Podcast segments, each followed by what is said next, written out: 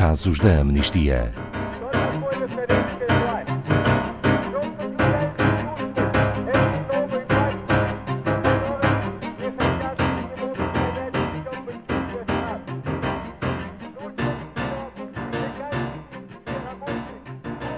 No passado dia 20 de junho celebrou-se mais um Dia Mundial do Refugiado, uma data que, entre outros objetivos, serve para sensibilizar, apelar e mobilizar ao respeito pelo direito que cada um de nós tem de pedir asilo. Mas também é um dia que pode servir de reflexão para o facto de ninguém estar imune a um dia ter de precisar de pedir proteção internacional. É um dia para nos lembrarmos que quem foge da perseguição, de conflitos armados ou de outro tipo de situações inseguras para a sua vida, merece uma segunda oportunidade para recomeçar, com todas as liberdades a que tem direito enquanto ser humano e durante todos os dias. Bom dia, Pedro Neto, diretor da Amnistia Internacional Portugal. Assinalámos recentemente mais um dia 20 de junho, Dia Mundial do Refugiado. Pode apresentar-nos a atual perspectiva global sobre este assunto e sobre as migrações forçadas? Bom dia, Ana Paula. Sim, neste momento, isto segundo dados do Alto Comissariado das Nações Unidas para os Refugiados, o Acnur, estimam-se que existam cerca de 80 milhões de pessoas forçosamente deslocadas de sua casa. E repito, 80 milhões. Nunca foram tantas pessoas no mundo, quase oito vezes mais que a população de Portugal. E todas elas são consideradas refugiadas? Não. Destes 80 milhões, cerca de 26 milhões são refugiados já com o estatuto adquirido, ou seja, gozam de proteção internacional e que foi atribuída já por um determinado país. As restantes pessoas são as que se dividem em requerentes de asilo, isto são pessoas que abandonaram os seus países de origem, pediram asilo e aguardam uma decisão a esse pedido de asilo, ou deslocados internos, ou seja, pessoas que abandonaram as suas casas à força, mas que não chegaram a sair das fronteiras do seu próprio país de origem. São pessoas que estão numa situação ainda muito instável e até perigosa, não é? Sim, bastante. Estas pessoas que estão à espera do seu processo fechar e estas que são também deslocadas interna, que não têm qualquer estatuto especial, não têm proteção especial face à sua situação de muita vulnerabilidade. E como referiu no início, todos os países têm a obrigação moral e humanitária e de acordo com os padrões dos direitos humanos e do direito humanitário internacional de acolherem estas pessoas, garantindo a sua dignidade e não as obrigando a arriscarem a sua vida para chegarem a um porto seguro. E isso é o que acontece com viagens perigosas e arriscadas onde muitos perdem a vida.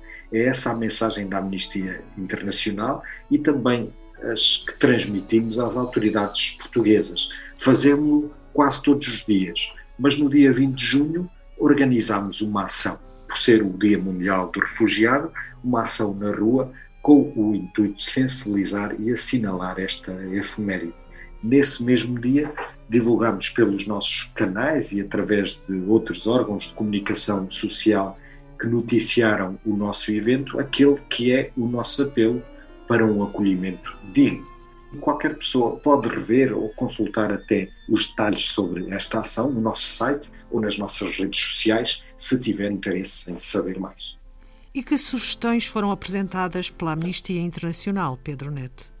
Pela Amnistia e também com a força de mais de 13 mil pessoas que, por todo o país, deram o seu apoio a esta causa, assinando o nosso manifesto Eu Acolho, assim se chamava esse manifesto e dirigimos-lo ao Primeiro-Ministro António Costa, mas também a outras autoridades relevantes. E indicamos, indicamos três recomendações de uma forma muito simples, elas resumem-se em, número um, criação de rotas legais e seguras. Se as pessoas tivessem meios legais e seguros para viajarem e para fugirem até de emergência, não estavam à mercê, muitas vezes, de tráfico de seres humanos, de exploração económica, de viagens arriscadas pelo mar, perdendo até a vida as pessoas e as suas famílias e arriscando os seus filhos a bordo dessas viagens.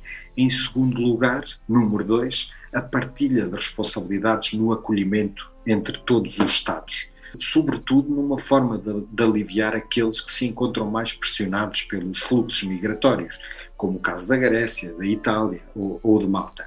Em terceiro lugar, o acolhimento e a integração efetiva como resposta rápida e célere aos requerentes de asilo, de acordo com o estipulado na lei e de forma a evitar atrasos burocráticos. Nós precisamos destas pessoas, precisamos da sua riqueza, da sua diversidade, do seu trabalho. Não há razão para as manter no limbo e à espera para dificultar a sua integração na nossa sociedade. Nós também fomos migrantes, não entendemos bem o que é isto. Pedro Neto, e como descreve a Amnistia Internacional o atual comportamento da União Europeia face a esta situação? É que já passaram alguns anos desde que este tipo de notícias fazia as primeiras capas e abria os telejornais. É, é verdade, Ana Paula.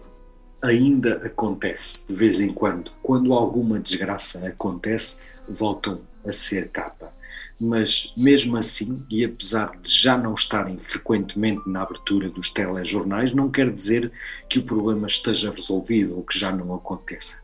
A Amnistia Internacional tem sido muito vocal sobre este assunto desde o início e até hoje acompanhamos os mais recentes desenvolvimentos na União Europeia com alguma preocupação. A normalização da cooperação com a Líbia por exemplo, no controle das fronteiras por Itália ou as medidas perigosas e ilegais de Malta para lidar com a chegada de refugiados e migrantes por via marítima. As violações de direitos humanos cometidas nas fronteiras da Croácia, da Grécia ou na Hungria e que são conhecidas por todos. Ou até mesmo a criminalização dos defensores de direitos humanos que, dando assistência humanitária no mar, ousaram salvar vidas no mar. Portanto, a fazer o bem e são criminalizados. Nós vamos continuar a denunciar todas as violações de direitos humanos, até que os direitos destas pessoas sejam garantidos. E nesta partilha todas as vozes contam. E por isso também este apelo. Juntem-se a nós para garantirmos que as autoridades sabem que estamos atentos. Será a nossa voz ante todos nós a ecoar mais alto e a pedir um mundo mais humano. Obrigada, Pedro Neto, diretor da Amnistia Internacional Portugal. Saiba mais sobre este caso em amnistia.pt.